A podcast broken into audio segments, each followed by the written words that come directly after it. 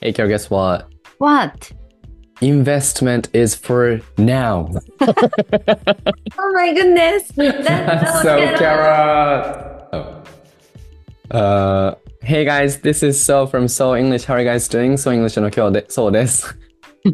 Hey everyone, this is Carol from Carol English Studio. Welcome back to That's So Carol Radio Channel. Carol English Studio の Carol です。 このチャンネルでは高校留学経験のある英語の先生2人が自分たちがワクワクできて、かつリスナーさんがちょっとだけポジティブになれるかもしれない話をしていきます。今日は111回目それでは、Here we Here go! we go! あれ？10回目じゃない ?10 回目。Here we go! Go! Hey guys! 皆さんおはようございます。こんにちは、こんばんは。海外、海外で Warm Family を築きたいゲイの English Teacher そうです。先生歴は今年で13年目。今年のテーマは英語で青春。夢を本気で目指しながらみんなで落ち込んだり楽しんだり泣いたり笑ったりしたいです。龍が如し今年も世界を飛び回りますよ。今、キャロから言われた言葉に That's so Carol としたところなので紹介します、後で。はい。こんにちは、こんばんは、こんにちは。元会社員フリーランス英語コーチ6年目の海辺に住む女、キャロラインです。今年のテーマはバカバカしいことで悩まない。一寸先は謎なのが人生。良い時も不安な時も歩みを止めずに目の前のクライアントさんに何が必要か見抜いていきたいと思います。そして最初から最後まで英語コーチでいることにこだわり抜きたいです。なんかこれ、そして自分と目の前にいる人がどうしたら驚いたり喜んでくれるのかを考えながら、ゆるゆると生きていきたいと思います。うん最近は今、ちょっとこの自己紹介もうちょっと直したいなって思いました。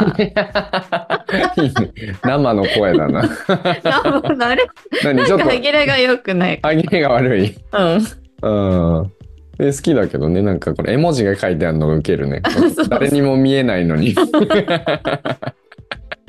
でもあれじゃんね、We just came back from 京都 and Shiga. Yes! お疲れ様でした。お帰りなさい。Welcome back! Welcome はい back. 昨日帰ってきたばっかりで、夜何時に着いた？家11時ぐらい。いや、そうなんですよ。私も12時前ぐらいに着いて、うん。はい。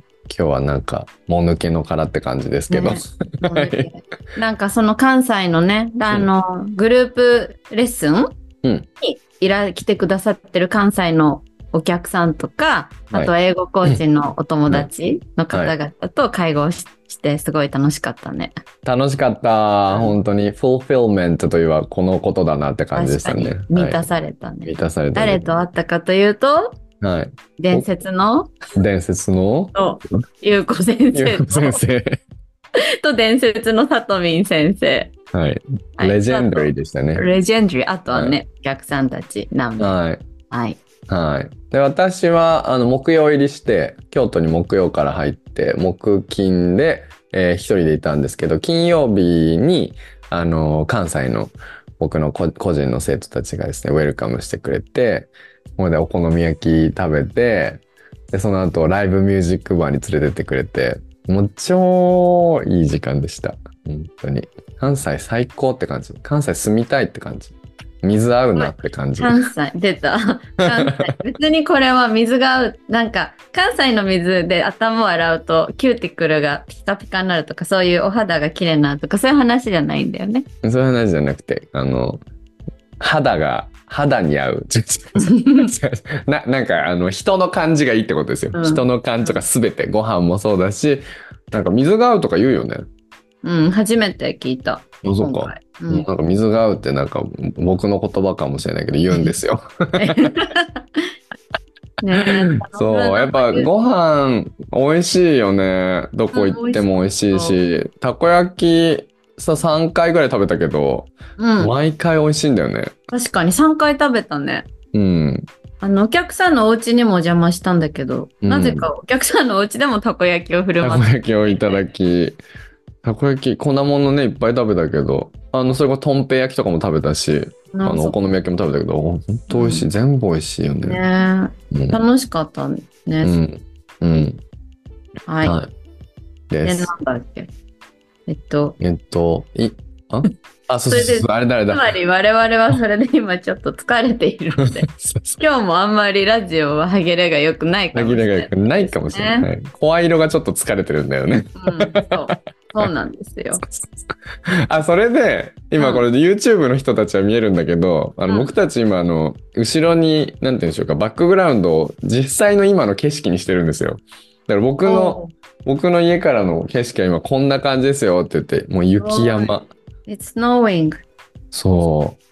こんな雪降るとはね、てかね、俺思ったんだけど、本当昨日帰ってきてよかったなと思って。本当そう。私もうん一泊大阪に泊まるつもりでいたんだけどさ、うん。今日の仕事のことを考えてやっぱ早く帰ろうと思って帰ってきて本当によかった。本当帰ってこれなかったんじゃないかな。っていうねレベルで降ってるよね、今。真っ白。えよかったね。やっぱお家が一番。この通り。昨日家に帰ってきたらやっぱお家が一番だなって思って。そうだね。そうだね。うんうん、ホテルも大好きなんですけどね、うんホテル暮らしはじゃないんだよね、やりたことは。ないんだよ。ホテルは時た時たまぐらい、月1、2ぐらいがいいな。うんうんうんはい。はいまあ、ホテルに行くと家の良さもわかるということで。そういうことですね。はい。はいでは、えっ、と、で違うんですよ。キャロからの、うんキャロからのというか、さっきこの授業が、あ授業というかレ、これが始まる、ラジオが始まる前に、なんか投資の話をしてた大人だから。あ、そうそそううそ。そうう。で、俺がなんか、ちょっとごめん、電話来ちゃった、大事なとか言って、で、それがその僕の、なんか投資アドバイザーのね、からの電話だったんですよ。で、その、まあそのお二人で、まあ、あ、まあね、つって、投資、まあちょっとぐらいはすするよね、みたいな話になり、それで、でもさ、つって、投資は、今を楽しむためにしてるんだよねっていううんキャラ。え今を楽しむためなの？私今をちょっと安心するためだったああ、そうか、そこが違いだね。そこ今違いがすごいあって違いが出てるね。ね、いいね。こういうのいいよね。なんか要はさ、つまり、以心伝心してないことは往々にあるから、やっぱ、うんうんうん。ちゃんとこうやって、こう、 clarify するっていうか、 clarify 確するね認していくことが必要ですね。確かに確かに。うん。確かに。今今のためにしてるってさっき言って、うん二人でこう、 agree したわけだけど、そこでうん今をどう生きるかっていうところにこう踏み込んでいくと違いが違いましたね。るんですね。はいえー、そう先生、楽しむためにやってんの？もうだね。だまあ安心するから楽しめるっていう考え方。ああ、深いわ。That's so carrot. うんなんか投資自体のプロセスを楽しんでるわけではないってこと？あもちろん違う、もちろん違う。ああ、オッケーオッケー。うんじゃあ、we are on the same page だと思うよ。あ、we're on the same page ね、うんああじゃあ今はこう違いを見つけて、その先にもっと深掘りしてったら一緒だったっていうことね。そうそうそう。また私は安心して楽しむための安心の方にちょっとフォーカスしてた。ああ、そういうことね、そういうことうね。ん。そう。やっぱりその、今を生きたい。今をちゃんと、なんかその、まあ最近の我々がよく話すことって、もう未来のことを想像しまくって不安になったところで、うん今できることなんか限られてるんだから、うんそんな先のことを先に不安になって無駄な時間を使って、そう、なんか悩んだりしないってことって結構大事って話じゃないですかうん。うん。で、そう、だから今をちゃんと生きて、今を楽しんだりとか、まあ、フルフィルメントな時間を過ごしたりとか、安心してピースフルな時間を過ごすために、その将来のちょっと投資をするっていうのはいいんではないでしょうかということうん。そういうこと。なんかそれがさ、なんかいくらだったら足りるかとか考え始めるともう訳がわかんなくなるわから。かんない。苦手だから。なぜなら苦手だから。ちょっといや、しかもわかんないじゃん。その時の世界の状況がどうなってるかとかさうん。自分の状況もどうなってるかわかんないから、うん、まあなんかうん、これぐらいかな、みたいなのを最低限やっとくぐらいうん、うん。あだとなんか安心。ほんとそう、うんほんとそう。これが昨日もその優子先生とかとめちゃめちゃ盛り上がった。そう、行動するっていうことが大事なのっていう話なんだよね。ああ、そうだねだ。からなんか不安になってるぐらいだったら行動しつするし続けることが大事で、で、その投資もそのなんかいろいろ計算して、なんか結局どうなるかなんかわかんないし、うんでもそれをちょっとでもやってるっていうことで、それに対して自分が何か動いてますよっていうのがうん今大事なことなんだろうなみたいな。確かに。そういうことだね。すごいよね。パワーワードだよね。だから、不安になったら動けばいいっていう。え、なんかもっといいことそう先生言ってたんだけど忘れちゃった。ホテルの夜ね。うん。今のピカンじゃないって言ったけど、もう寝たらすぐ忘れる我々。忘れちゃいましたが、まあそういうことですよ、皆さん。ということですね。はい。では、感想を読みたいと思います。はーい。なんと、このラジオに知らない方からの感想が届きました。すごくない、?Who are you? って感じだけど。はい。でも、若菜さんという方ですね。はい。えー自分の人生はデザインして自ら作っていくものだという話が刺激的でしたうん。ぼーっとスタートした2024年、どう過ごそうか考える前向きなきっかけをありがとうございます。これは、あの、どうするの？2024年はっていうあの目標、今年のレゾリューションについて話した日のレコーディングに対しての感想です。うん。もう一回その大事なフレーズ言って。え？全部大事だよ。違う、なんだっけ？なんとかが響きました。ああ、うん自分の人生はデザインして自ら作っていくものだという話が刺激的。うーん。デザインして作っていくね。でもこれミスチルが昔から言ってるよね。え？なんか、終わりなき旅でさ、だ、なんか、レシピなんてないみたいな。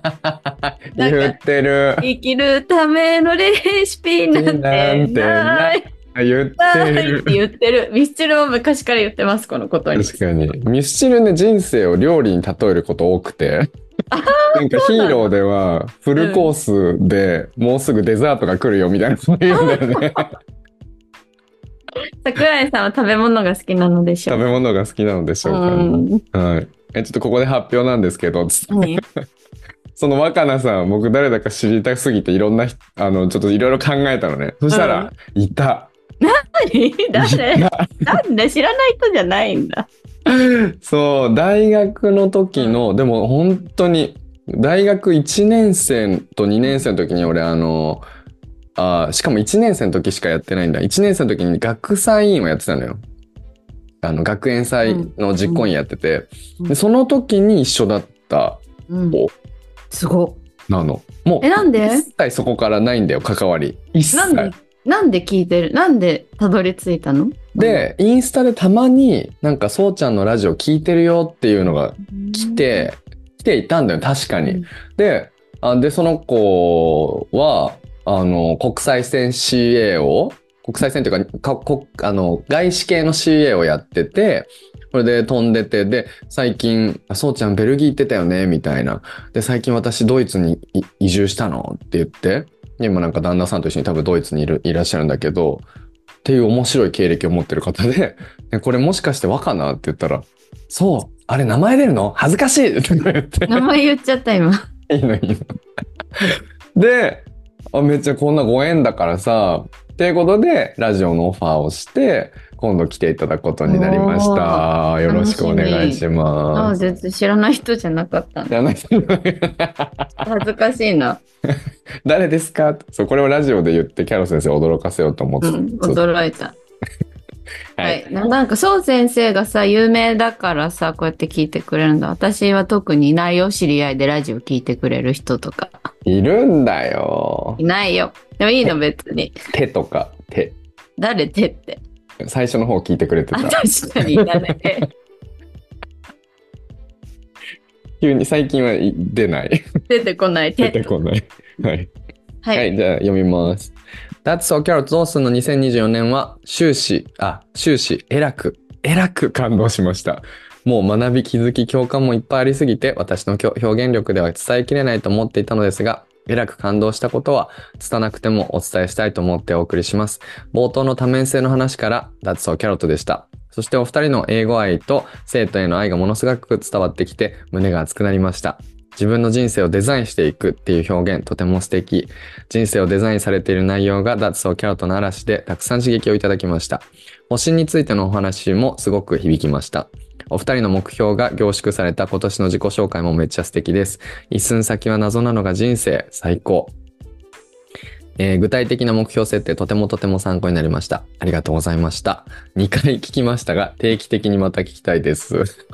ありがとうございます。え、すごいね。このさ、1個のエピソードをさ、複数回聞いてくださるじゃないですか。うん。だから、俺は、まあ、せいぜい1回なのよ。うん。うん。まあ最後に、だから駆け込み、12月のあのエピソードランキングをまた作るときにまたこう、ああ、これいいよな、確かにって聞くんだけどさ、この1回を何回も聞いてくれるっていうね、作業。どういうことなんかさ、この間、さっき、先週、昨日お会いしたさとみんさんもさ、なんか、ララジオのあそこでさって言ってる、言ってきてくれるじゃん、いつも。うん。会話の中で、あの時のラジオでとか言って。うんうんすごいよね、あれ。うん。あれ、オタクじゃんだって。私がオタク時代にさ、ルロケンのあそこではあの人が空いてたとかって いつも持ち出しまくるんだけどさ、なんか 確かに我々が耳を澄ませばでやってるのと一緒なことだよね。ミスチルのヒーローがどうのこうのって言ってたと同じことだよね。ありがたい話だけど、どういうことなのかちょっと未だにわからないけど、ありがたい。そうなの、そうなの。だからありがたいし、本当にありがたいんだけど、なんていうの、実感が湧かない？うん、うん。?100 回以上やってて、なんかそれを言ってくれる実感が湧かない。うん、わかる。スリオってやつでしょ。スリオ、スリオなんですよ。シュアリズムから来てるスリオ。そうそうそうそうそうそうそう。あれなんで我々がそれの対象なんだろうなっていうね、このラジオがっていう。思議ですね。はい。はい。はい。何がとしたんだっけ？そう、さとみんさんがさ、う。うんなんか本当になんか断るごとに、10分おきぐらいに、あのラジオでって言って言ってきてくれてさ、うん。で、最後らへんに、あの、さとみんさんがさ、なんか、うん。なんかこれ私の怖いな、って言ってたよね、自分で。超受けた。超受けたよね。うん。全然怖くないですって言って。うん。はい。はい。ありがとうございます。ありがとうございました。は。はいい。それではじゃあ本題に行きましょう。はい。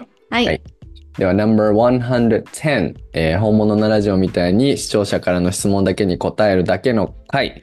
Part 2、えー Us answering to listeners' questions like a re- real radio channel No.2。おーというわけで前回に引き続き なんか初め質問をさ皆さんに募集したら全然来なくてさ、でなんか泣きついたらすごい一気に送っていただいて今質問の数が膨れ上がっているのですがはい。なはい。な何を今日のテーマは？え今日のテーマは、うん。何？なんか仕事について。そうなんだよね。ちょっとまとめて、まとめましょうって感じで、どどうせ全部終わんないから。うん はい。うんそんな感じでやっていきたいと思います。やってきます。はい。はい。で、なんかご質問に、でも我々質問に答えるの一問にすごい時間がかかるから、うん。そこからもう半年ぐらいずっと皆さんからいただいた質問に答えるかもしれない回ですね。そうなんです。なんかずっと、うんテーマはずっと一緒。タイトル。一緒。はい。はいじゃあでも今日のテーマはちょっとお仕事についていただいた質問、英語の先生とかフリーランスについていただいた質問に答える前に、うんうんうんちょっといただいたなんか面白い質問を先にうん2つぐらいピックアップして読みたいと思います。はい、思います。はい。1個目いいんですか？じゃあ。うん。はい。スマホ、スマホが登場する前は携帯電話と言っていた。過去10年間で他に何か変化はありましたか？えっとさ、何を聞かれてんの？あー最高、これ大好き。何を聞かれてるんだろうこれ超和むよね。俺らに聞く必要がないやつ。えでも一応出し出してこうブレインストームしようよ。過去10年間で変化これちなみにね、うんあのー俺のオランダに住んでる友達、オランダに住んでるフィリピン人の友達から来たの。うんこの質問。え、フィリピン人の友達は日本語勉強してるってこと？日本にそう住んでたんだよね。英語の先生として何年間か。だから日本語もすっごい上手で、そう向こうで知り合った友達なんだけど、めちゃめちゃいい子なんだけど、でこれが来て、まあ、ここういうことじゃないんだけどって思いながら、えめっちゃありがとうって言ったら、なんか no problem。分かった。ってことは、その彼のうんバックグラウンドからちょっとプロファイルをすると、おそのスマホ、うん言語的なことなんじゃない？これ。スマホの前は携帯電話っていう名前で呼ばれてたから、うんうんなんか日本語でうん。なんかこう、10年間で同じものだけど、うん言葉が変化したものはありますかって質問なんじゃないうんってことだよね。うん絶対そうだと思う。で、彼がいたの多分10年前とかだから、そこから何かこう、新しい言葉、僕が知らないようなことってなんかあんの、うんっていうことだよね。多分知的好奇心を持った質問ですよ、だから。分かった。じゃはいあ日本語で新しく登場した言葉、10うんここ10年でを考えたらいいってことだね。そうですね。のたくさんあるよね。例えば何？エモいとか、あ、エモいとかか。うんエモーショナルな、感動するって意味だよね、エモいって。ううんん。これ超感動するよね。超エモいよね。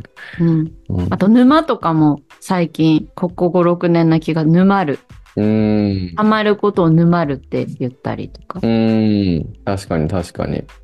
確かに。そういうのでいいの？これ 面白いえ そう。でもなんかもう俺が本当思いついちゃったのはやっぱユニバなんだよね。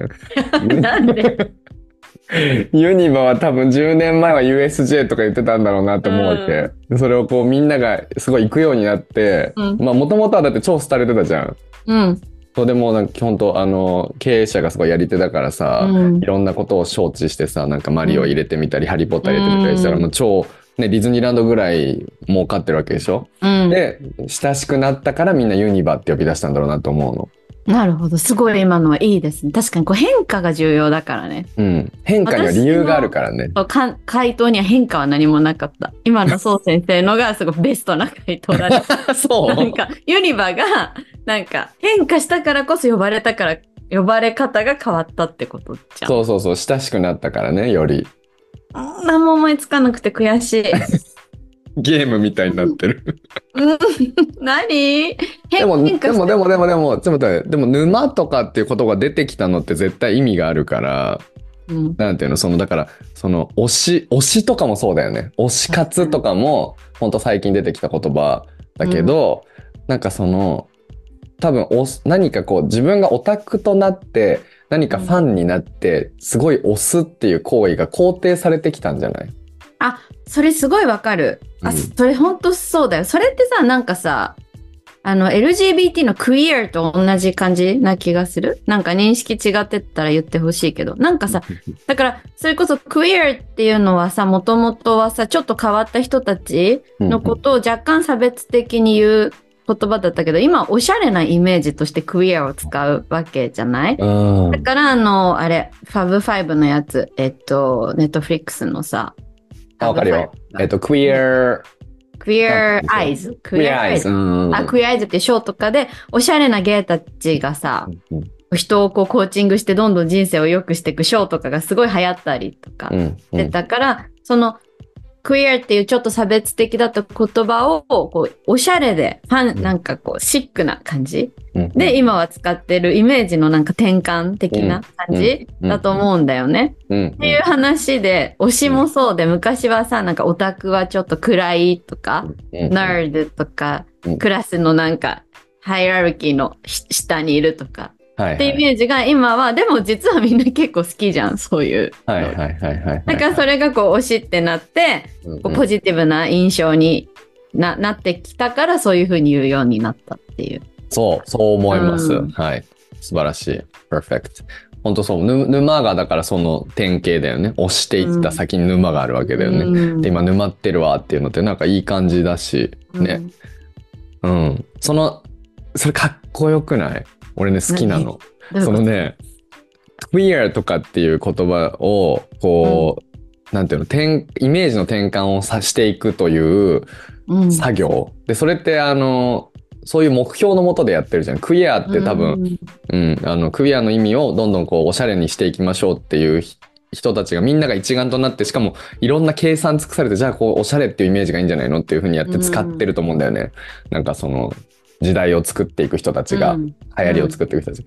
で、それって今までもずっとやってきてて、うん例えばなんかピンクトライアングルっていう、うん。あの、マークがあって、うん。でそれは、あの、まあ、LGBT のなんかレインボープライドとかでよくか使われるマークなシンボルなんだけど、もともとは多分ナチで、その LGBT の人たちを差別するために、そのレッテルを貼るためにこ、ここはピンクだ、ピンクトライアングルだって言って貼ってたものなんだよね。うんそう。だから、それを見て分かるようにするために。でもそれをわざ、あえて使って、私たちはプライドがありますよってやるの、やって、なんかそれに勇気といううんをつけるとかっていうことにすごくかっこよさを感じる。なんか、うんただやってるだけじゃなくて、そのしかも戦略的に使っていくことで、うんイメージをつけていって、世の中のイメージが変わっていくのって、かっこいいな、みたいなこうやって社会は変わっていくんだなと思う。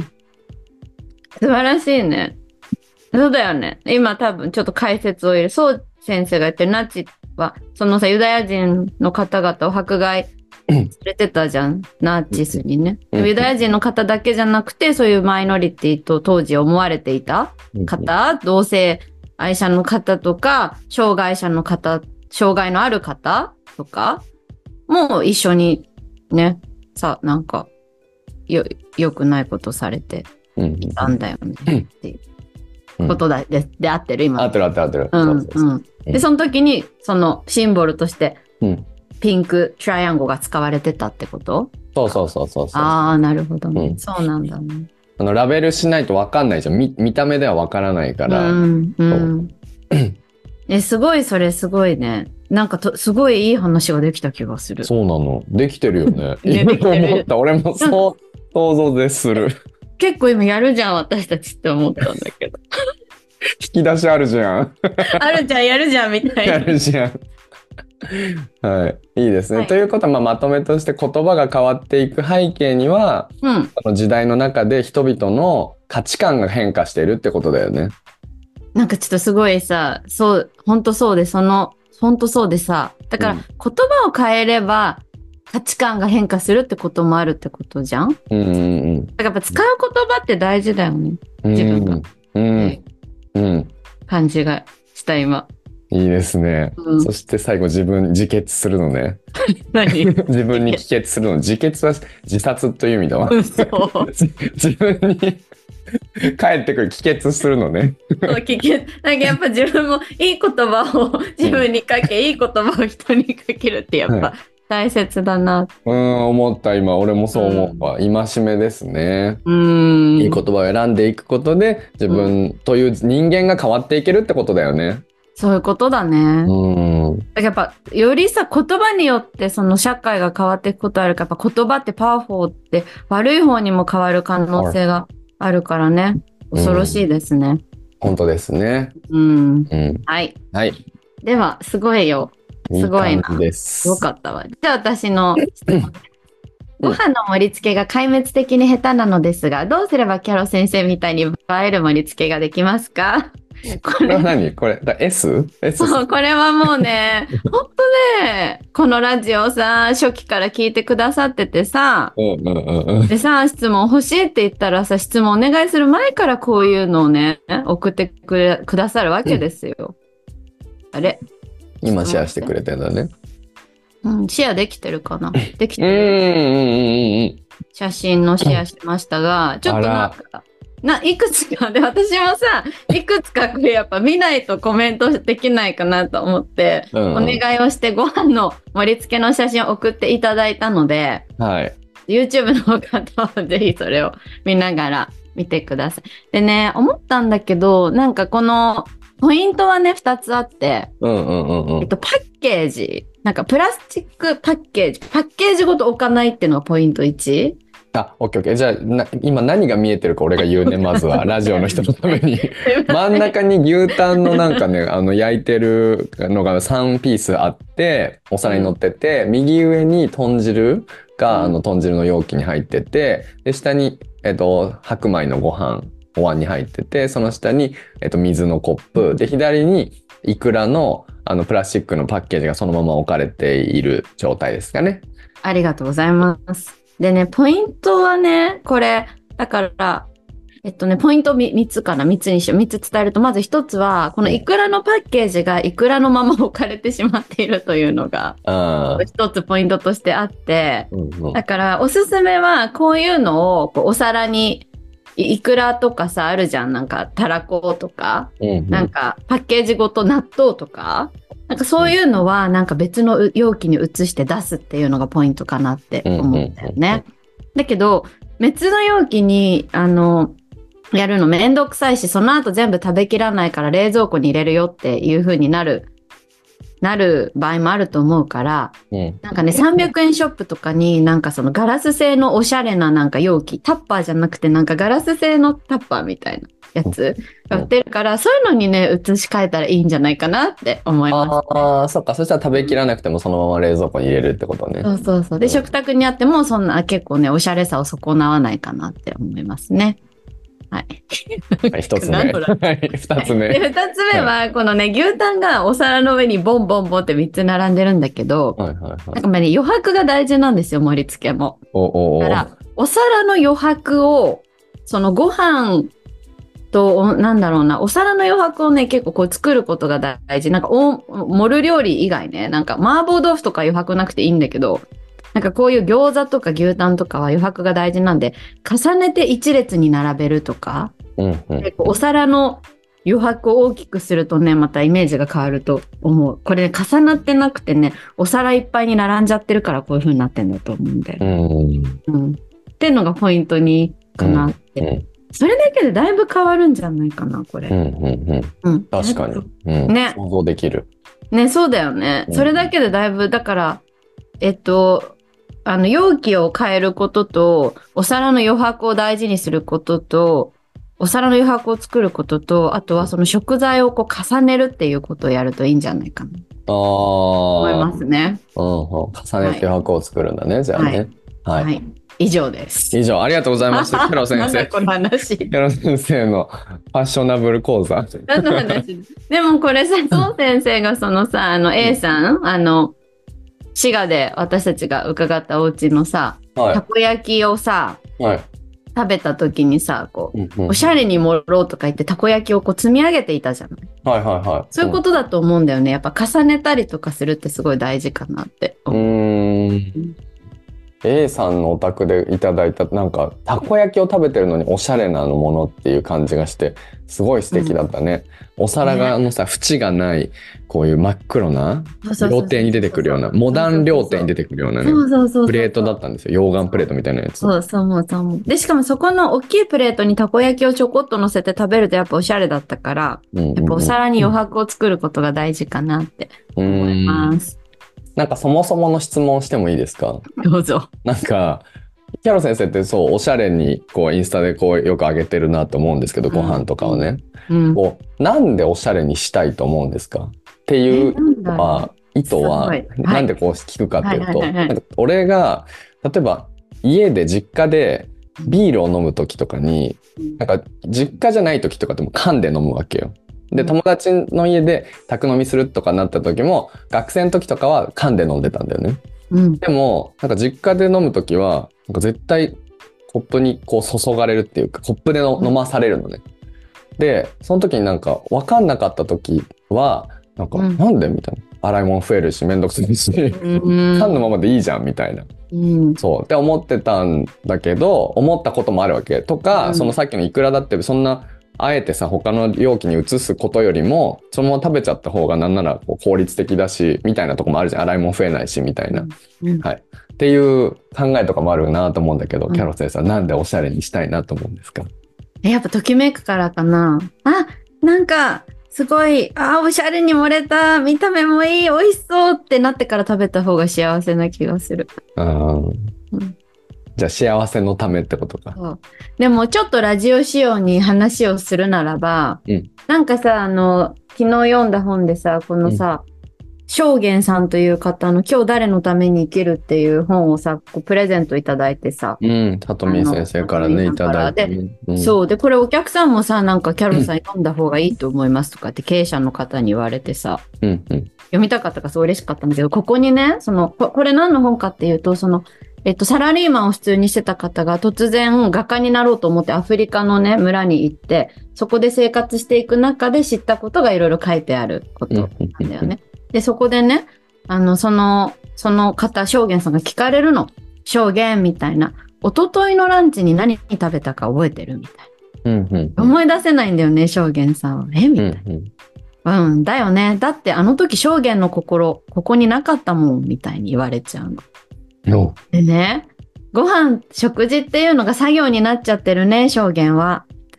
食事っていうのはね、作業じゃないんだよって。なんか感謝をしながら、その瞬間をこう、食べ物をこういただいて幸せになるっていう行為なんだよ、みたいなと言われるんだよ。っていう話がここに載ってて。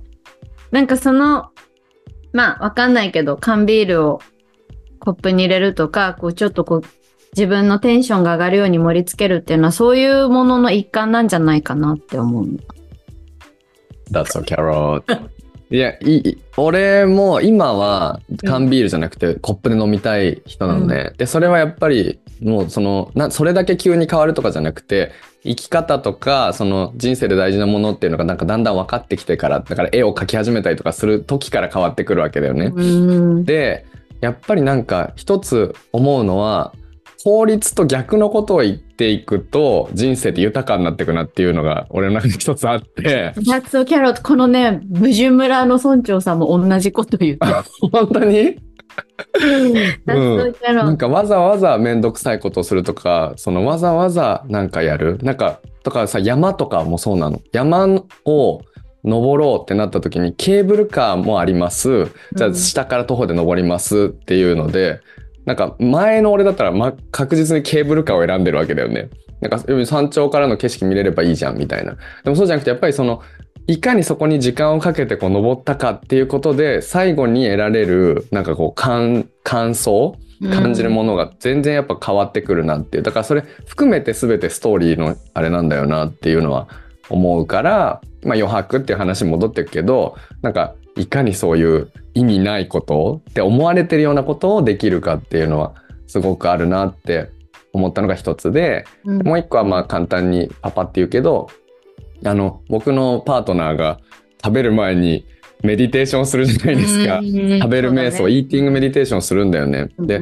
それが一緒にやって何やるかっていうとそのご飯が出てきました。でその一つ一つの食材のこうルーツをあのルーツに思いを巡らせるっていうのをやるんだよね。そのどこの畑で生まれたとかどんな人が作ったのかとかいろいろ考えたりとかね。するんだけどでそそれでおいろんな作った人の思いをこう集めていくわ作業なんだけど。それねなんか他の人が見たらあなんか何やってんのって感じかもしれないけどやってすごい幸せな気持ちになったんだよね。それを毎日やってて一緒に。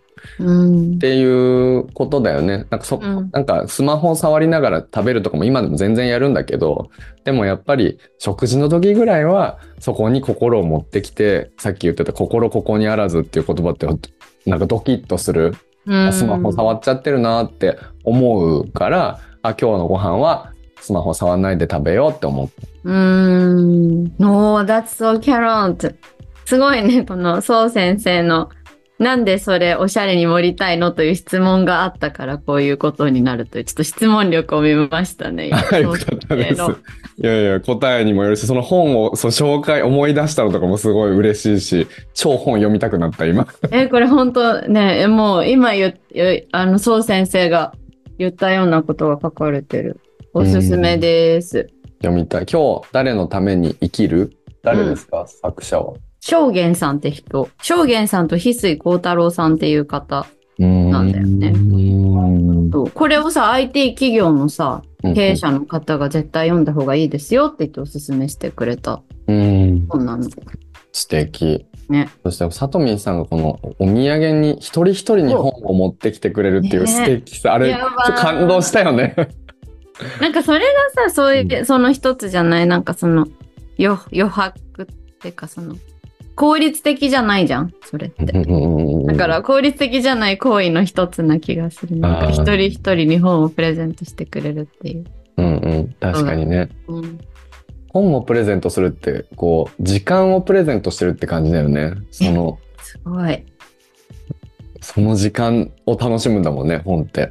確かにうね。ん。すごいね。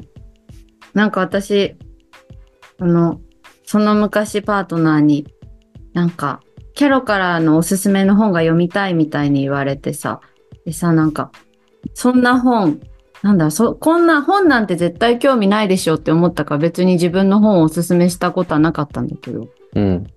本を、本をおすすめしてもらいたいみたいな。だってなんかそんなにいいと思った本を、なんなんだっけな、そんなすごい自分がいいと思った本を勧めてもらう、い勧めたいと思ってもらうことに意味があるみたいな。ことを言われたことがあるんだけど、うんうんうん。確かになんかそういうことかもしれないなって思った今そう先生が言っていたの。えーなんか素敵な話だななんか、ほ本をさ、わかるの？キャキャロ先生の気持ちめっちゃわかる。その、あげようって思、思わないっていうか、その、なんていうの？ああげるのって緊張する？と押し付けてる感じにな感るじがする。嫌だなって思うんだよね。うんうん。うんそれこそその逆でさ、やっぱ時間ってタイム、うん。有限だから、うん。その人の時間を取ってしまうことになるなとか思うし、うん。うんなんか万が一その人がその本を好きじゃなかったら、うん。あれだなとか、やっぱ思っちゃうけど、いただいた方としては、なんか、なんだろうな、適当に選んだわけじゃなくて、本当に考えて選んでくれたんだろうな、がすごく分かったし、本当に好きな本なんだろうなって思って、超嬉しかったよね。超心ときめいた。うん、うんうん。そう、そうなのよ。そういうこと。だから、本を、おすすめの本を貸したりとかさ、あの、プレゼントするってのはすごい愛情表現の行為だね。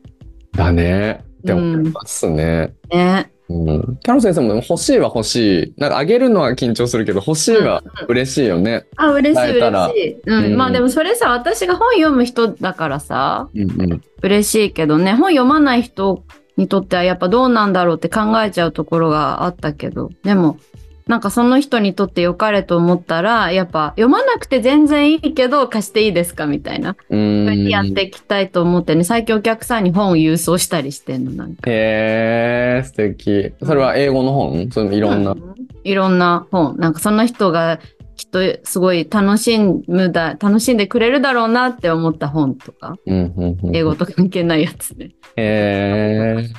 えー。あ、でもね、そう、アメリカとかから俺の日本語の生徒が来るみたいになった時に、お土産何がいいって言われて、本って言ったわ。やっぱその人が読んでる本とか、その人がおすすめの本を読みたい。なんか、やっぱ最近は Amazon で1位の本じゃなくて、その人のおすすめの本とかが読みたい感じがする。その心は？え、なんかその方がさうん、なんていうの？あ、この出会いがあったからこの本に出会えたんだなって思えた方が、ななんか嬉しい。感じがするやば。これとか、あの、軽井沢のイーチさんとか大好物の話な気がする。ああ、なんか、スピードを超える。あの友情とかね、人とのつながりを本当に大事にされてるからね。そうそうそう。うんかるよ。私結構その本読むと、その人のことがより知れるなって思って、会話の中だけだとわからないことうんうん。ががまた別の視点から知れて、あ、だからあの時ああ言ってたんだなとかわわかる？なんか、その相手のこと多面的に見れる？とかがなんか、本質がちょっと見えてくるのがなんか嬉しいなって思ったりとか。そうだね、そうだね、うん確かに、まさに。本棚見るの、見られるの恥ずかしいってやっぱ思うって言うしね。うん。本棚をこういっぱい凝視するのってちょっと失礼とか言ったりするのは、そういうこともあるよね。なんか頭の中を覗き込むみたいな行為だよね。うーん。うん、そうかも。うん。そうかもしれません。はい。やば。やば何時？今。5時18分です。では、はいやばいよ。これライトなさ、質問に2問答えて本題に入るつもりがもう、なんか、あれみたいこうなりがちな2人。ではな。本題で行きす。ましょう。はい。じ本題。今日は、えっと、そのお仕事を、こう、うんに対しての質問をちょっといくつかいただいたので、はいそれにちょっと答えていこうと思います。はいでは、えっ、と、これね、あ、じゃあ、そう先生からまず読んでくださいまし。えー、お二人に質問。英語を教えようと決めたときはどんな感覚でしたか？緊張？希望？不安？期待？えーですか？いつ飲む英語を教えようとした時だもんね。そうだよね。決めたとき。私決めた時でしょ？でもうん私さ、なし崩し的に教えることになってたみたいな感じだからさ。あー昨日言ってたやつね。そうそう、その、何？それこそインインスタで、まあ、こういうこともあるんだよっていうのを言いたいから言うけど、インスタでこう電車の中でこうわーって見てたら、副業で英語を使って稼ぎたい人みたいなうん。怪しい広告が出てきて、なんとなくほーって思ってクリックして説明会に行ったら、英語コーチとして起業する企業塾の説明会だったわけだよね。うんうんうん。で、まあ、なんとなくそこであ英語を教える仕事で、なんかこう副業やるんだなみたいな感じに捉えて、企業塾に入ったんですよ。だから、なんか英語を教えようとかでは全然なくて。うんなんとなくここで流れに乗っとくとなんか良さそうな気がするっていうか、お楽しくなりそうな気がするな、みたいな。面白いな、みたいな感じで入ったから、そういうなんかこう、英語を教えようとかないけど、でもやっぱり実際にお客さんを獲得、お客さんに来ていただいて、教えようってなった時は不安が一番大きかった。うんなぜなら教えたことがなかったからね。うんでもお金はいただいちゃってるから、もうやりながらベストなことをするしかないと思って、いっぱい勉強しながら人に聞きながらやりながらで不安が一番大きかったって感じかな。うーんその不安はどうやって乗り越えていったんですか？えーでも今でも不安だけど、まあでもあの時はもう本当、不安を感じる暇もなくがむしゃらにやっていたかも。がむしゃらに本を読んだり、いろんな動画を見たり、それこそ教えた経験のある方に相談して、聞いたりとかして、もう自転車操業でいつもお客さんに向き合っていたら気がついたら時間が過ぎていた。気がついたら。気がついたら今ね。ここにいます。こここにいます。うん4年目 ?4 年目？6年目。6年目。うん早いね。6年目です。早い。気がついたら、いや、6す年目ごいよね。うんうんでもすごいキャロ先生が言っててそうだよなそういうものだよなって思ったのはなんかその経験値は浅くてもその時にこの人に向かってめちゃくちゃ頑張ろうって思ってたって頑張った結果なんかそういうその時のなんか満足度がすごい高かったりするとかって言うじゃん。うん。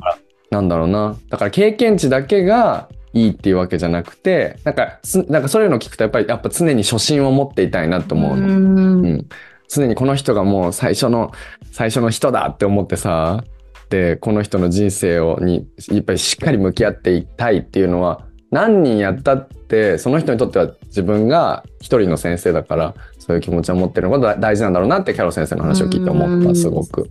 確かに。それは、なんかさ、A さんが言ってて、A さんがさ、私のことを、インスタで来てくれた A さんが言ってたのは、私のこと選んだのは顔って言ってたけど、うん顔と、でもやっぱ若い人がいいって言言ってたんだよね。うんうんで、その理由は A さんは、若い人だと、こう頑張るみたいな、いろんな新しいことをインプットして、最新情報を仕入れて頑張るけど、やっぱりこう重鎮とかになってくると、もう自分のやり方が確立しちゃって、そのまま新たにアップデートしようとしない傾向がある。うん。っていうふうに思っていてんの場合は。で私は選んでくれたって言ってて、まあ、うん。実際ね重鎮の方でもずっとアップデートし続けてる方絶対いるしさ、うん。若いからといってそうではないとは限らないけど、うん。でもやっぱそういう姿勢だよね。今そう先生が言ってくれたような姿勢がすごく大事ですね。うん。うん。選挙とかもそうじゃない？選挙で俺若い人に入れたくなるのは結構そこが理由。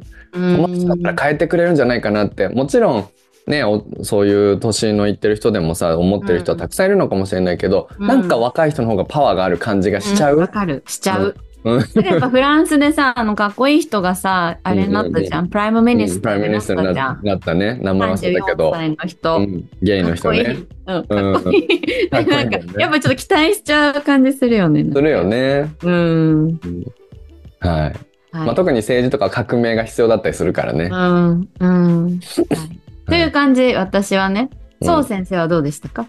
もう教えようと決めた瞬間っていうのはやっぱりあれだよね。就活の時に英語のえっ、と今まで全然関係ないのを見てたのにえっ、と英語教育に携わろうって決めて ES とかエントリーシートを書書いてた時とかにいろいろブレインストーミングしてあこれかもしれないなってねやっぱワクワクしたんだよね。こう ES を書いててワクワクをしてしてこう自己 PR とかその死亡理由とかのところに世界平和を目指したいんですって言って、うんこ言ってたねうを通して世界平和を目指したいですって書いてる時になんかいいじゃんって思っワクワクしたっていう気持ちかな、一番は。。なんかもしかしたら英語なんか自分の中でなんかその仕事をするっていうことがすごく漠然としていってどうやって自分が社会に貢献していくっていうのがなんか想像ができなかった時になんか自分が英語を通して自分の人生が変わってきたっていうのがあるからこれだったらなんか自信を持って伝えることができるかもしれない。それがしかも世界みんなが対話していったら世界が平和になるってことがつながるかもしれないっていうのなんか若若かったけど頭の中でこうロジックがこうピュンってつながってうん、これが本当に自分にとってなんかこう自分がちゃちゃんとできるというか楽しめる仕事だったとしたらすごい楽しいだろうなっていうふうにワクワクしたっていう感じがします。希望、ワクワク、期待。えーその判断は今振り返るとどうでしょえー、あ変わってないね。っていうかむしろそれをそうだねありがたいことにみんながそうだね年末とかに振り返って自分の努力に泣いたりとかうしてうん喜んだりとか、むしろなんかすごい落ち込んだりとかしたりとかさするのを見てうんよりあ、英語を何か、まあまあ何かを頑張る姿って人生を良くしていくなって感じがうん感じていて、それを目の前で見られてる嬉しいな、うんあの時決めてよかったなっていう感じがします。That's so carrot. That's all, Carol. はい。じゃあそんな感じですかこんね。な感じですね。はい。でね、でもう一個聞きたかったんだよな。いい聞いて。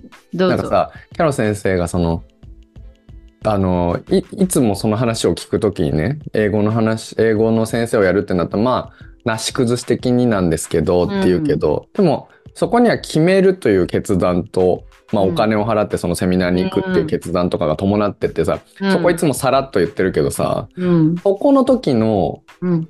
どう、なんでそれを決めたのかっていうのが気になる。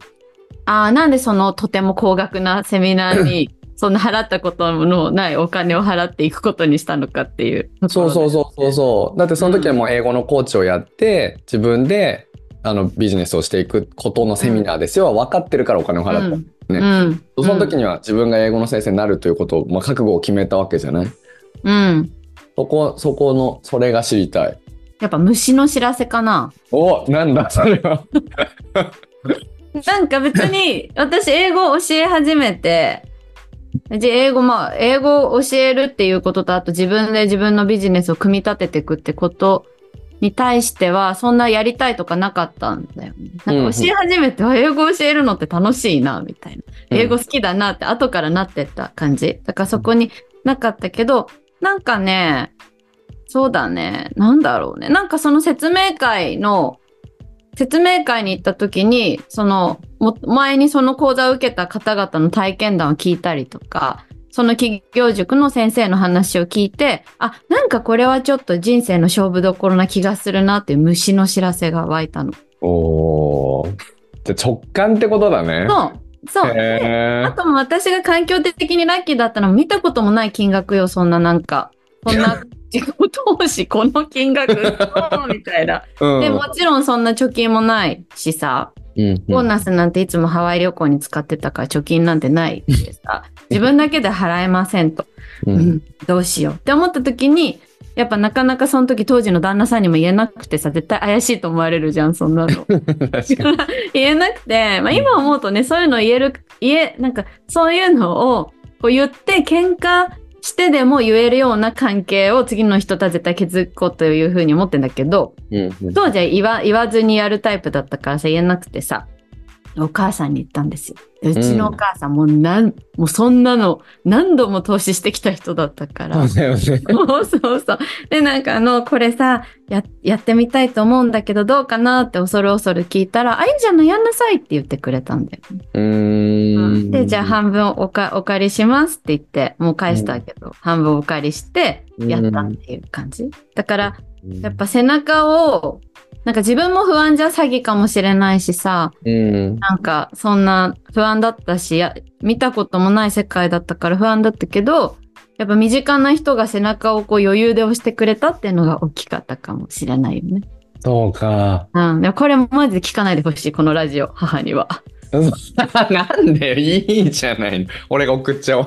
やめてよ、恥ずかしいから。でもそうだね。あの、あの、あっけらかんとした感じだよね、なんか。え、やったらいいじゃないみたいな。なるほどね。でそう先生のあれと一緒ね、なんか、一緒じゃないけど、一緒だ、なんかその、先生がさ、あの、大学に行こうと思ってるんだよね、とか、うん結婚相手探したいから海外行こうと思ってるんだよね、みたいなことをお母さんに言ったらさ、うんいいじゃんって言われたでしょ？うん、言われあた。ああいう感じだったと。そうか。感動するんだよな。これやっぱ家族話はね。感動しちゃうな。キャロがこうやって今、こういろんな人に恵まれてさ、うんいろんな生徒さんにすごい素晴らしい授業をして、いろんな人からこう感謝を受け取ってみたいなその連鎖が起きてる元をたどるとお母さんからの後押しだったってことなんでしそょう。ねでもそうなんだよ、残念ながら。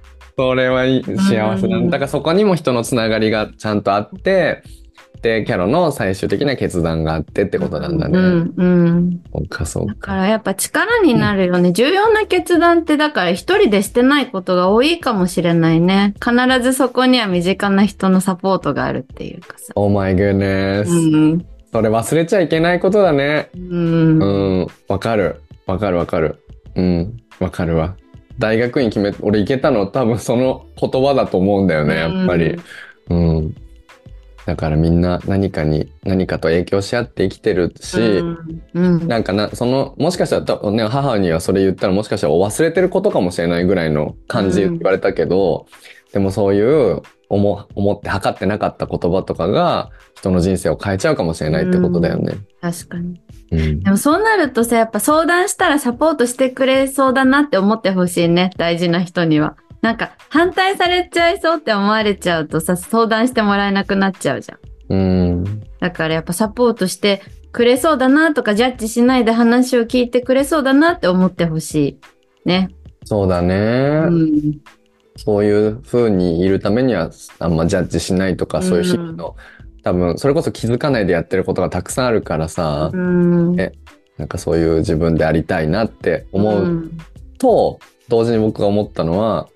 大切な人、これから一緒にいたいなって思う人とかには、なんか、やっぱりその言うのとかがうん勇気がいったとしても、ちゃんと言うや、言って、いい関係を築いていきたいなって思った。うん。そう思う。本当そう思う。うん。すごい重要なことだよね、それは。うん。うん。はい。はい。ありがとうござはいいまし、ありがとうございます。すごいね。じゃあ次の質問ね。た。はい。えっとね、あ、で、じゃあちょっと、フリーラン、ちょっと待って、これを挟もう。うんこの、この客クソだなって思った時ありますか？そんな時はどうしてますか？過去私の話でもいいよっていう。私の前のお客さん、うんそう先生のお友達が。どうでしょう？これなんかあるあそういう。そうなの？僕のお友達の話なんですか？そうだよ。私の、そう先生が紹介してくれた私のお客さんで、そう先生のああ、そう友達。うん。そっかそっか。うんいや、これはだから自分の生徒っていう意味では、クソだなって思ったことはないって言っちゃうとさ、多分この、多分質問してくれてる人が聞きたいこと聞聞けてないから、うん、もうちょっと話すと、うん。なんか、僕なんかやっぱこう長くやってくれてる方が多くて、うん。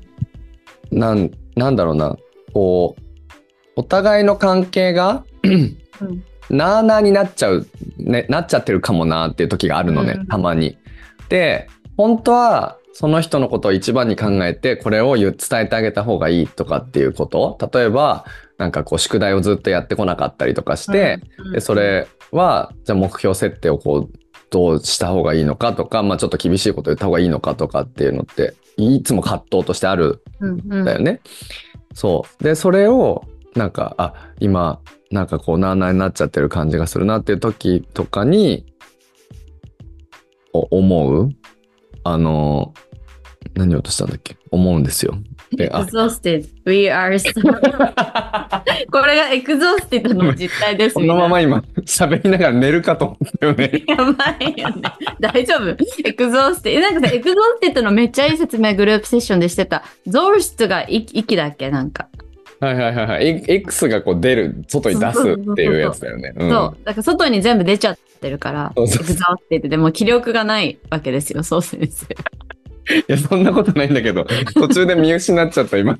見失っちゃったね。そうでそういう時にクソとは思わないけど、なんかなんで分かってくんないのとかなんでうん自分のために決断をしてお金を払ってここ僕のを受けてくれてるのになんで自分にこう厳しくなってくれないんだろうとかなんでなれないんだろうぐらいまで思っちゃう時って実本当はああるんだよね。うんうんそう。で、そう。でもなんかこう、その伝え方とかがすごい難しくて、でもたまに、なんか俺も爆発しちゃう時とかたまにあるんだよね。うーん何でもそうすると、必ずいい方に行く。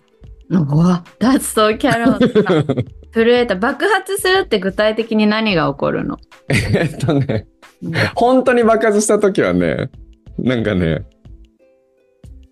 ああ、そうなんだ。いや、まあまあ、ちゃんと伝えるってことです。ちゃんと思ってる、今みたいなことを伝えるっていうことですよね。うんはいあんま具体的すぎるとちょっとその人って感じがしちゃうから。分かった。でも私それすごい、なんかアドラー心理学とか結構最近流行ってるっていうかさ、学んでる方いる気がする。課題の分離って考え方があって、なんか自分と他人は違う人だから、その相手の問題は相手の問題っていう考えなんだよね、基本的に。だから、そのお客さんとか生徒さんが仮にじゃあそのタイミングで勉強できてないとしても、そこまで深刻にこっちがならないことが大事ですみたいな教え。で、まあまあ、それ、それは突き放すっていうんじゃなくて、だからは、その生徒さん、お客さんを信じましょうっていうことなんだけどね、結論はね。うんなんかこう、なんだろうな、宿題とかやってなかったりとか、全然勉強できてなくても、レッスンに来てくれるってことは諦めてないってことだから、相手を信じましょうっていう話だったりするんだけど。はいはいはいはい。まあ、それすごいわかるんだけど、でもね、私ね、やっぱ、私たちのこのサービスの価値は自分以上に自分の英語力アップに一生懸命になってくるってとこにすごい価値があると思っていて。だって、そんな人いないじゃん、うん。うん私も欲しいもん誰かなんか私より私の売り上げに一生懸命になってくれる人。惜しいよね。欲しいじゃん。怒られたいみたいなとこあるよね。そう、そう。うん。で本当にその自分以上に自分の英語のことに対してこんなに心を砕いてもどかしくなって時に怒りまでうん覚えてくれるってことはね、素晴らしいことだと思うからうんっていう話えらく感動したっていうありがとう。ありがとう。言葉にしてくれました。じゃあ、キャロ先生。え？あそうね。あでもこれちょっとリアルな話すると私ねあのフリーランスになったばっかの頃にその一回お話しした方がねまあその一緒に英語やりましょうってなったんだけどえっとキャロ先生は課税事業主じゃないですよね。だから税金払わなくていいですかって言われたことがある。Oh my god. で そういうのは結構リアルじゃない？だから、はい。知ってるわけだよね。その、なんか、まあそのフリーランスだと年収いくらぐらいまでははい税金を何年間か払わなくていいっていう、まあ決まり事があって、それが今ちょっとインボイスで変わったけど、そういうのがあって、で、それを知ってた方が、一応私は税込みいくらっていう風に出してたわけよ。で、はいそれ別にその私たちが税金を請求しちゃいけないっていうわけじゃない。別の話。はい。だからね。だから、なんか要はね、値下げ、値下値下げしてくださいって言われたっていうこと。はいはいはいはい。であれはなんかクソだなとは思わなかったけど、結構ショックだったっていう感じかな。結構悲しくなってさ、すごいやっぱ自分もさ、精神誠意頑張ろうって思ってるけど、そういう風に言われちゃうんだっていうのが悲しくなったって経験はあって、うん。二度とね、そういうことを、二度と値下げなんてしないようにしようって思った自分が。うん。あ、それしたんだ、結局？うん、うん、しなかった。しなかったけど、うん、他のお客さんからもいただいてるので申し訳ないんですけどって言ったらちゃんと理解してくれたうんから、そ、それは大丈夫な。から別にその方のことをクソとは思ってないけど。でも、その時は結構ショックでさ、うん。やっぱりなんか世の中ってさ、特に企業が提供してるサービスとかだと、その後ろで動いてる人の人件費って見えないからさ、うん。なんか平気で値切るうん。わけじゃんね。うん。だけどやっぱそれってほんとすごい良くないことだなって思って、うん。なんかサービスを値切るのはやめようって思ったっていううん。のがあるね、うん。一つ。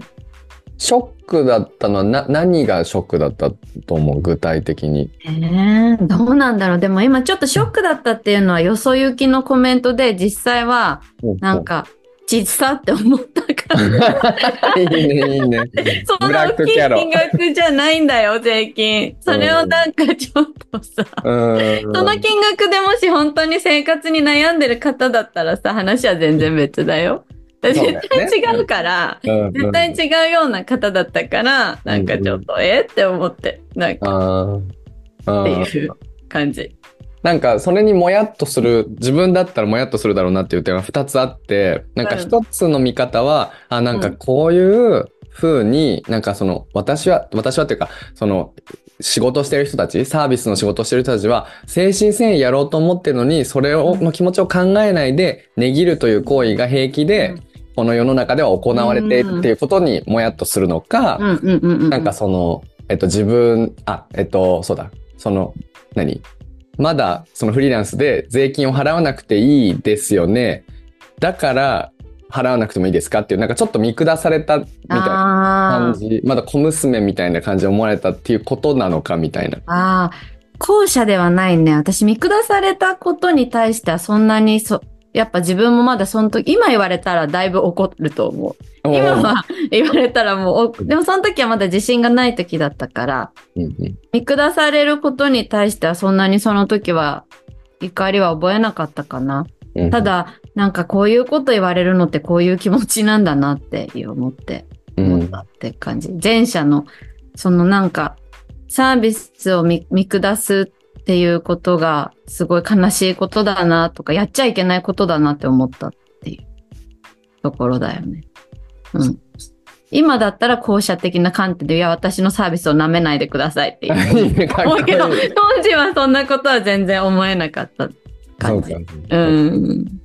そうかすごいね。そしたらそれこそだから人生の生き方に変化があるよね。なんか海外とか行っても値切らないってことじゃん。うんうんやっぱいいものにはいいものの対価を払わないとね。やっぱいいものを受けるにはいいものをちゃんと払わないと。うんうん。やっぱね、値切るコミュニケーションが楽しいっていうこともあるよ、海あ外。確かに。まあでもちょっとタイとか行ってトゥクトゥクとか乗るとか、うんできる前提でのさ、価格提示のさり方あるあるじゃん。あるあるあるある。それはまた別ケースだよね。でもそれはまた別の話だね、うんうん。なんか市場とか骨董市場とかはちょっと別の話だよね。ああ、うん確かに。確かに。確かに。なんかさ、その言い方がね、なんか、あなたは税金払わなくていいですよね。じゃあ税金払わなくてもいいですかだから俺は嫌だなと思うんうんです、すごく。なんか、例えば、いや、私本当に学生でめちゃめちゃ頑張りたいんだけど、うんなんか、ちょっとお金が難しくてっていう言い方だったら全然気持ちが違うと思うわけ。確かに確かに。理由が同じ、あの、その人の中での理由が同じだったとは、うんだとしても、言葉で全然違うだろうなと思うんだよね。確かに。うん。確かにそうだねって。思ってそういう質問になりました。確かに。えーちょっといろんな、ちょっとまとまらないけど、そんな感じ。うーん。ありがとはい。そういうのが、あともう一個はね、別の、この自分のサービスじゃなくて別の営業してるときに。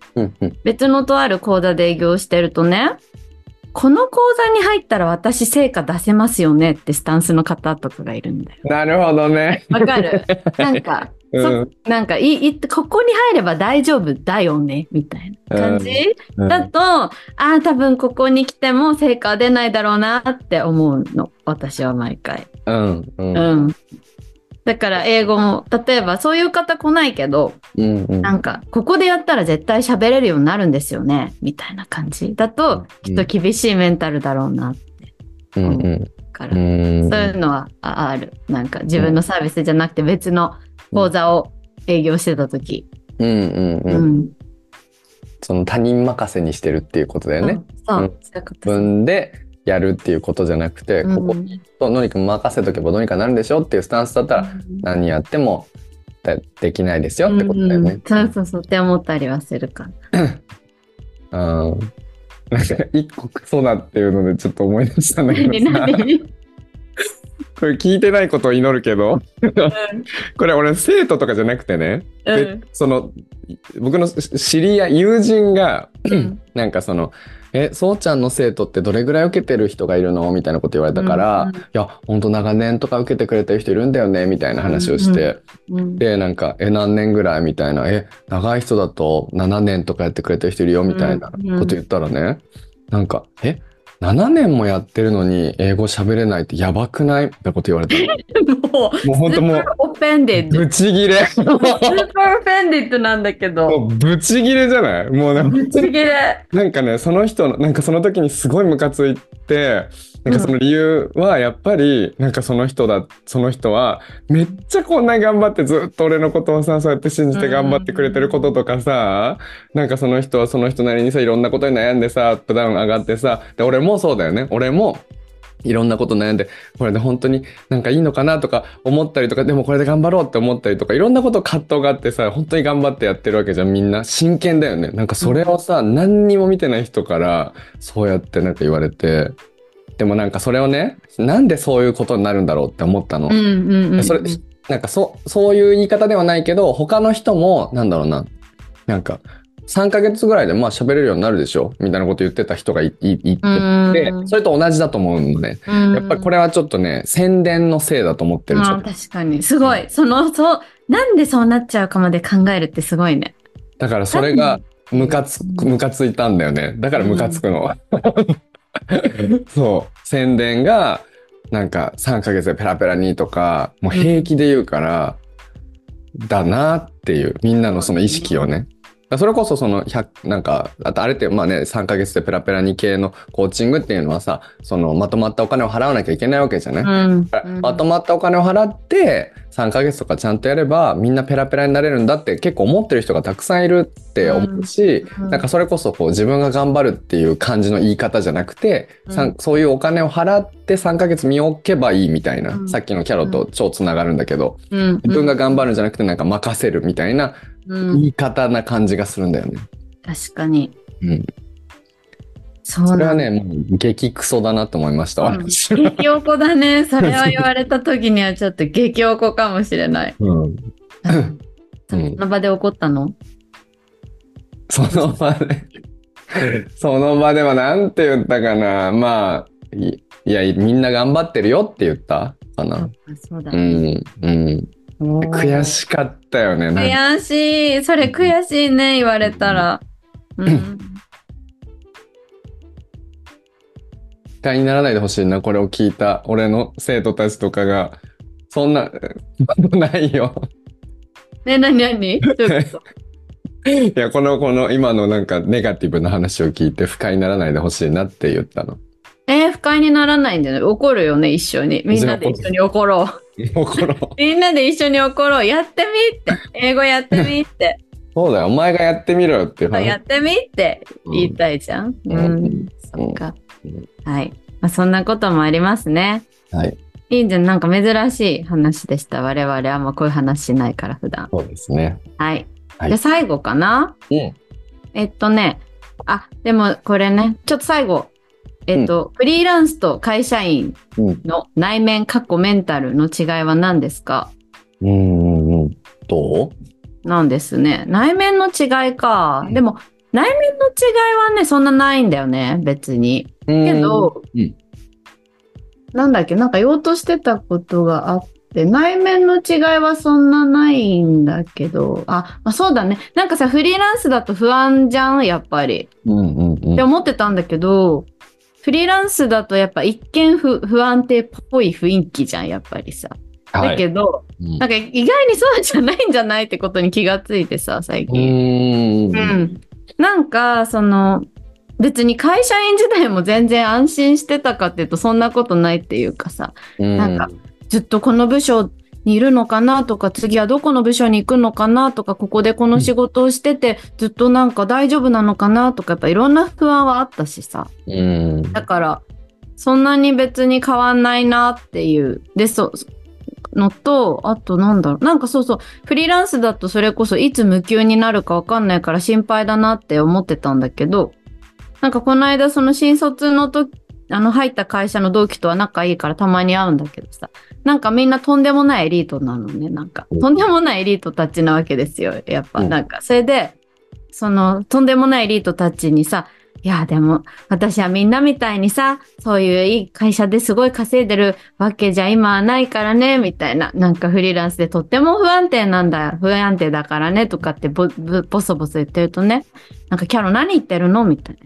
な。なんか、今はフリーランスの方が安定だよ、とかって言われる。えでなんか会社員は別にいつも、あの、会社からね、首切られちゃうかなんてわからないし、うん、そんなのなんか一一緒だよ、みたいな。だそれよりもなんか自分でビジネスをできてる方がよっぽど安定だと思うよ、みたいに言われて、ーえ？ーって。で、まあ、退職金ぐらいじゃないって、違うの？はって言われてさ、いや、そうなんだなって思って、ちょっとその言葉に勇気をもらい、で、なんか、確かに、会社にいてもフリーランスにいてもさ、結局生き抜くためには自分の力を蓄えていくしかないわけですよね。で自分の力を蓄えるって観点で見たときに、会社員だと、いい上司に恵まれたり、いい仕事に恵まれたりとかするともちろん力をつけるチャンスはたくさんあるけど、やっぱりなんか運もあるしさ、その組織の状況もあるから、いつでもやりがいのあるさ、力が蓄えられる仕事ができるかと言われると、それはなんか保証がないっていうかわ、わかんなかったりとかするわけだよね。うんうんうんだけどフリーランスの場合だとさ、なんか力蓄え放題っていうか自分がやる気があれば、あ、これできるようになりたいからこれ次は勉強しようとか、こういうことできるようになりたいからこれしようみたいなのやりたい放題。だから、なんかそういう意味では、すごいいいいい面がいっぱいあるなっていう感じがするっていうのが最近の見解。おーめっちゃいい話を聞けたなって感じ同じフリーランスとして。その同僚の方元同僚の方。新しすぎるよね、でしょ、うん、勇気をもらえるでしょ？すっごい勇気もらえた、うあそう思ってくれてるんだっていうフリーランスのこと、うん。うん。そうね。そうねだ俺あんま話すことないくてあんまりその会社員時代がもう1年ぐらいでしかも会社員は正社員でやってたけど英語の先生だったのでうん。なんて言うんでしょうねああんまりだから違いないしあとあんま覚えてないみたいな、うん。うん。でうん。なんだろうなメンタルの違いって言ったら不安はあるもちろんすごくあるの、今も。うん、であるけどメンタルの違いで言ったらヘルシーかヘルシーじゃないかって言ったら今の方が超ヘルシー。今それすごい大事な話だよ、その心は。超ヘルシー。で、やっぱり、なんかその、もっと不安だったの、会社員の時の方が若かったけど、で、なんでかっていうと、なんかここに、いつも前提に、ここにいつまでもいるわけじゃないしなっていうのがやっぱあって、うんだからなんか、その、それが終わった後、ふそれこそ会会社員、その、その会社からいなくなった後って、どうしたらいいんだろうどうしてやって生きていけばいいんだろう生きていけるのかなって思ってたけど、うん。今あとはなんかそのそうさっき言ったけどこうなんかい時間をちょっと無駄にしてる感じがしてたんだよね。なんか言われたことをやってやりたくないことをやってみたいな。そう。英語の教えてたっていうのは一緒だったんだけどその英語の教えるマインドが自分が全然そのフォローしてなかったやりたくなかったようなこと子供が泣いちゃったりとかやりたくないことをやってたりとかしてたからストレスがすごい溜まってたりとかしてたからその子供たちがね生徒たちが。うん。で、今は、あの、あの、そう、自分、あの、自分の信念を持って仕事してるから、その、全部責任が自分にあるけど、自分のやりたいことを勉強して、それを全て、なんかその生徒に還元できてるっていうのとかが、こう、すごい実感としてあって、だから、ヘルシーな気です。うん幸せを感じるっていうのかな。ヘルシーな感じがする。気持ちが。うんなんかさ結局さ自分の仕事とか取り組んでることと自分がやりたいことがこう割とアラインしてるっていうかこう外れてないければないほど気持ちはヘルシーな気がする。ああ、うん。そうだね。っていう実感はあるし、うんあとそうだ、もう一つ私もさヘルシーだなって思う理由の一つがね、人と比べる機会が著しく減ったっていう。ああ、そううだね。ん。やっぱ部署にね、まあ私結構会社が楽しかった、会社好きだったけど、でもやっぱりさ、部署に何人もいてさ、評価があって、それこそ上司だけの評価じゃなくて他の部署の人からの評価もあって、さあ、なんかやっぱり比べてしまうじゃん、周りの人とさ。だから、それが今比べる対象が別にいないから、そんなににヘルシーなのはあるかもしれない。うん。うん。うん。いいですね。うん。はい。はい。こんな感じです。ですかね。はい。ね。でも寂しいね。寂しい。とても私は、実は。お、何一人で働いてて？うん。なんか私、やっぱ会社とか行ってデスクで座って仲いいその辺の方と世間話したりとか、トイレ行くときになんか今日も寒いですねとか言って、そうそういえば昨日のあのドラマ見たみたいなのが大好きだったから、うんうん。そういうのないのは本当寂しい。けど、うんさ家の近くのカフェにこうちょっと行って、うん。今日も来ましたって言っていろいろ喋って解消したりとかして。あだからカフェ好きなのかな。え、そう先生寂しくないの？あ、俺は、うん。うーん、寂しい。一人でやった時寂しいという感じはしないけど、うん。学校、専門学校とかで先生やってる時は、うんめちゃめちゃ楽しい。ううんだから、そうじゃなくて寂しいっていうよりは、やってるとはすごいやっぱいいなって思うんだよね。うんその団体の中でやるっていうのが。うん。うん。刺激にもなるし、やっぱすごく。うん。だから、そうだね、なんか、うーん、楽しいから、週になんか、理想はやっぱ2回から3回ぐらいそういうグループのとこに行うーん。でで、その、そういうところで学んだことを、こう、また自分の生徒とかに活かすとかっていうことができるのが一番理想かなっていうう。ん、なるほどね。うん。確かに。まあ、いろいろある。あ私全然選択肢としてあるからね、会社に戻るとかって。うん寂しくなったらっていうのあるかもしれない。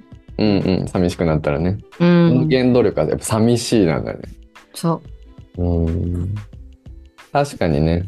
でも俺もな絶対ないなと思ったけど、全然あるなって気づきました。私もそういう組織に戻るということうが。ん。フリーランスの仕事を、まあ、完全に辞めるとかっていうのはなかなか俺も考えてないけど、うん。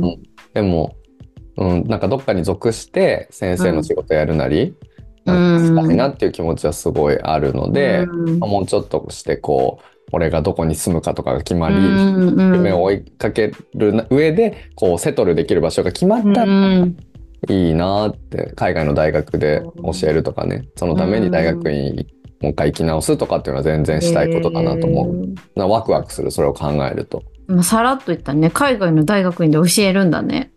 だ大学とかでね、なんか日本語教えたりとかできたらすごい。えーすごいなねそういうさ、なんか夢を思いつけるのすごいよね。ゆ夢を描く能力に著しくない私っていう。おー。海辺のカフェでとかそういうのが夢なんじゃないの？うん。で別にそれは今手にしてるから。手にしてる。無理そうな夢？なんか無理そうっていうのはその孫先生のそういうのがなくて。なんじゃなくてでっかい夢。なんか私とかがなんかわかんないけどさ。それこそだからうん。ちょっと大学院とか行ってさうんうんうん。なんか修士とか取ってうんうんなんかするとか？全然なんかそんなのなんかちょっと自分とは違うなって思うなんかそうかそうかそうか。そうだなって思っちゃうんだよ。ああ。なんかでっかい夢っていうか多分キャロにとってはでっかい夢って感じなんじゃない？うん、そうなんか先生。自分のパスにあるって感じがするんだよね。っていうキャロはうん。キャロの描く夢の中にだから俺にとってはなんかえそんなことするのみたいなのってあるうん。はずだからさなんかうん。それぞれが違うっていうだけなんじゃないの？なあ、確かに。ごめんね、なんかでっかい夢扱いして。パスにあるよ。パスにある。な叶いもしないそうな夢をだから、そう先生にとっては叶うけど、私にとっては叶いもしなそうな夢ってこと。つまりは人によるってこと。分かってる分かってる。はいはいはいは。はいはい、という感じです。はい。ね、覚えてる？今日他にやることがあ。あるんじゃん大事なやつ忘れてた。てたんだけど、そうだそうだ。はいじゃあ最後にえっ、とですね。あのーもう2月になってしまいましたが、うん2人が、あの、2人に今年の、あの、お互いを応援して、クォーツを、英語の名言を送り合うというのを今年もしたいと思いますので、えーはい用意してきたやつを発表します。はい。はい。じゃあ、俺から行くか。わかった。はい、行きます。はい。貼るね。貼った方が分かりやすいから。わかった。はい、よいしょ。じゃん。これです。Ignite the mind's spark to rise the sun in you. これなんかボクボクサーみたいな。Ignite the mind's spark to rise the sun in you. す Ignite ごい火をつけろ。The mind's spark 心のこの火花。やば。to rise to rise the sun こう火を太陽を昇らせるために in you 君の中にあるすごくない？どういうことだこれ？で僕ねうん。めっちゃいいのいろいろ出したんですけどなんかうん去年とか一昨年と同様なんかこう、なんかセレニティみたいなこうなぎ系のやつうんうんうんうんうん海系のやつをこう考えたりするんだけど、なんかちょっとしっくりこないなっつって、うんで、なんか女性のエンパワーメント系のやつとかを見てたら、これを発見して、これえじゃんみたいになったの。キャロこれじゃんってなったの。で、それやっぱり、キャロから今年の目標とかを聞いたときに、うん。あの、何？喜ばせたい。驚かせたいみたいなとかあるじゃないですか。なんかそういうのって、今までのキャロとちょっと違うかもなっていう、ちょっとなんかその、こう、こうなんか楽しくて、そしてこう、なんか、ワクワクしてドキドキしてみたいのが、こう、特に驚かせるパートとかがなんかこういうね、あの、イグナイトとかスパークとかいう言葉にね、そういういあなんかイメージにすごい合ってるなと思って、で、なんかぜひ、そのまあ心の火をこう灯して、なんかその他の人たち、その自分の中のこう、こう太陽をこう昇らせてね、火を昇らせて、こういろんな人に喜ばせたりとか、こう驚かせたりとかして、で、なんか昨日とか一昨日もさ、なんかキャロ先生が他の人たちと話してるの見てるとさ、やっぱりなんかみんながこう太陽の火を浴びてるように顔がニコニコして、こうキラキラしてなんかみんな笑顔になって嬉しそうな顔するのよね。だから、うぴったりだなって他の人のこうマインドをこうスパークさせるっていう意味でも、なんかね、佐藤美先生とかもさ、なんか、本当にキャロ先生の、あの、あのねっていう言葉からのこう、驚きと、こう、何、ピカーンっていうのがあるんですよっていうおっしゃってたけど、そういう言葉じゃなかったけど、おっしゃってたから、こういうなんかスパークとかっていうの、実はキャロはなんか自分のとあんまり、あの、相性が良くないっていうか、あんまり考えなかったかもしれないけど、すごく相性がいいんじゃないかなと思って、今年はね、こういうのを選んでみました。え、嬉しい。すごい嬉しい。自分自分じゃ絶対選べないから嬉しい。でしょ？自分っぽくなさすぎて。でしょ？でもなんかすごいコーチングされるっていうか、あ、なんかちょっともうさあ、みたいな、静かに生きていきたいな、みたいな感じだけど、でも実は結構やりたいことがあったりとかして、うんなんか実は頑張りたいみたいなのが、うんちょっとふつふつと静かなものはいつも燃やしてるから、うんうんうんこの、ね、なんか、イグナイト、ちょっとこう自分をこう頑張って、こう、ボーってやってうん、なんかちょっとボーってやって、ときめきを、あの、与えられる、お渡しできるように頑張りたい。うんうん。ぱ今の言葉とかもさ、こうやっぱこう俺ね、スパークとかいう言葉にすごいこだこだわってて、ファイヤーとかじゃなくて、やっぱスパークなんだよね。やっぱ火花、チッチッチッチッって感じで、うん花火みたいなね、うん。お花火みたいな感じで、で、で、サンももう出てるんじゃなくて、こう、ライズなわけよ。だから。こう、ふつふつとあるものが、こう、上がっていくイメージなの。えー、やばいじゃん。じゃあ今年ちょっと感化すんのかな、私。頑張る。感化人間。エンパワーメント人間。えー、頑張りたいよ。あちなみにこの人のこれは言葉はあのフローレンス・ナイチンゲールナイチンゲールナイチンゲールも燃やしてたのか。まあ、そうだよね。燃やしてないとそんな頑張れないもんね。わかった。ちょっと頑張ろう。はい頑張りたい。はいありがと Are you are you happy? う。じゃあ、いや、I'm so happy とか、I'm so empowered. Right? エンパワーされた。エンパワードされました。よかったです。うん、そうだよね。そうなんですよ。私はもっと自分のことを信用して、もっと頑張った方がいいからね。ちょっと頑張ろうと思います。それをなんか嬉しい。なんか自分じゃでも自分のことはそんなに信、なんかできると思ってないから、まあ普段見てくれてるそう先生がそういう風に言ってくれてとっても嬉しいです。よかったです。ありがとうございます。えじゃあ私さ、4つぐらいあって選んでもらおう。あ、選ぶ式？えー、選べるかな？選ぶ式でいい ?OK。選ぶ式ね。じゃあサクッと4ついきます。じゃあまず1個目。今共有できたかな？うん。はい。The future, the future belongs to those who believe in the beauty of their dreams っていうやつですね。未来は、その、未来は、その夢の美しさうんを信じてる人に所持されますっていう、いいね。おしゃれな役はつけたかったけど、その夢の美しさ。なんかそう先生は夢を自分のこうやりたいことに対してやる、や、こう、突き進んでいくことうんにすごいアプリシエイトしてると思うから、うんそういうイメージです。じゃあ次。いいです。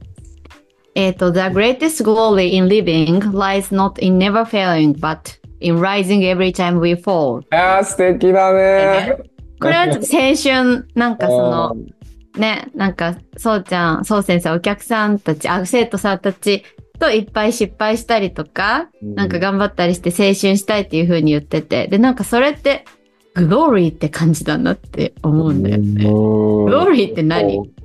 なんかこう光ってる、光り輝いてる感じがするよね。栄光のって意味だよね。